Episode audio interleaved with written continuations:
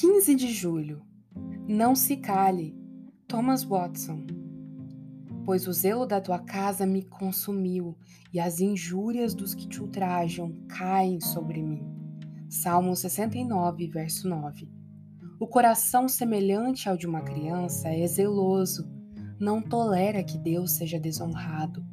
Moisés era calmo em relação à sua causa, mas intenso nas de Deus. Quando o povo de Israel agiu insensatamente ao fazer um bezerro de ouro, ele quebrou as tábuas da lei. Da mesma forma que responderemos por palavras vãs, também responderemos pelo silêncio pecaminoso. Nesse sentido, é perigoso ser possuído por um demônio mudo. Davi diz que o zelo pela casa de Deus o consumia. Muitos cristãos, cujo zelo quase os devorou, agora devoram seu zelo. Alguns falam de amargura, mas não posso acreditar que eles tenham o coração de uma criança dentro de si, que possam se conformar quando a glória de Deus sofre. Pode uma criança ingênua suportar ver o seu pai ser envergonhado? Embora devamos permanecer em silêncio, debaixo da indignação divina, não podemos nos calar quando ele é desonrado. Se houver o fogo do zelo queimando no nosso coração, ele irromperá nos lábios. Zelo temperado com santidade, esse branco e vermelho, é a melhor aparência da alma.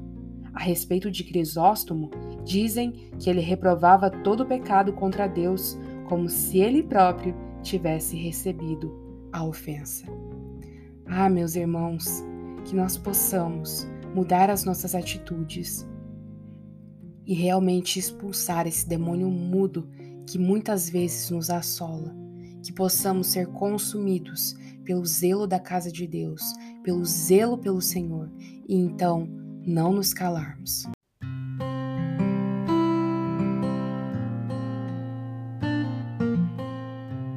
Você ouviu a leitura do devocional Dia a Dia com os Puritanos Ingleses, da editora Pão Diário, uma leitura que você encontra aqui no Devoção Diária.